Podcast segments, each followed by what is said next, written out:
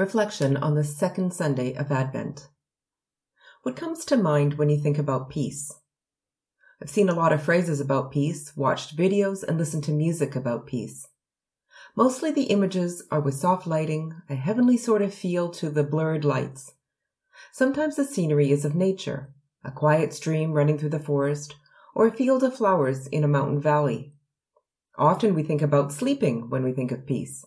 A sleeping baby in a crib, a chubby cheeked toddler cuddled in their blanket, or a puppy sleeping soundly on a pillow. But is that really peace? Is that what we're expecting as we light this week's candle? If it is, we might need to step back and rethink what the Bible says about peace.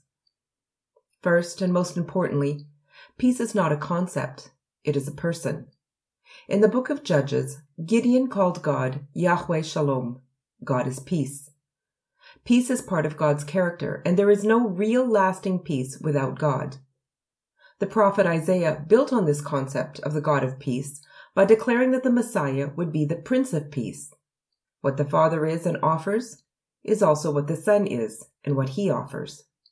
Second, when we look through the Bible at where the word peace is mentioned, it is most often mentioned in times of stress, distress, conflict, and war. How is it possible to have peace in the middle of chaos?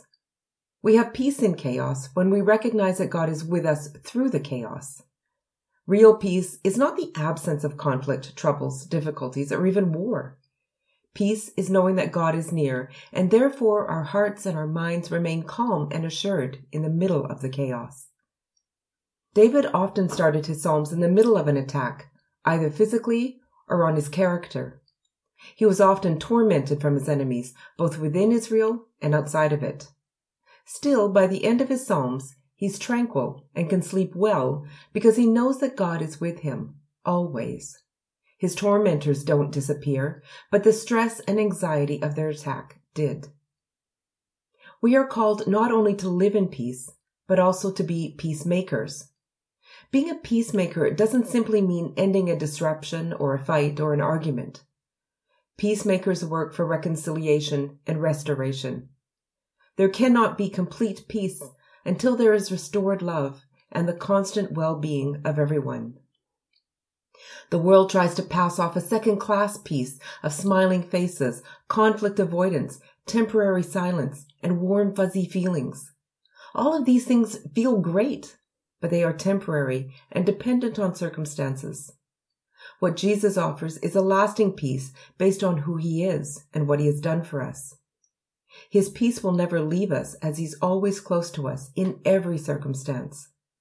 This world may have troubles, but Jesus is greater than any trouble and his peace will remain with us. As we light the candle of peace today, we aren't focusing on warm feelings and quiet moments. We're focusing on Jesus who meets us in the chaos of our lives and gives us assurance and calmness that he is near and is working on the redemption story of our lives and of the world. May the God of all comfort, Yahweh Shalom, bring you peace.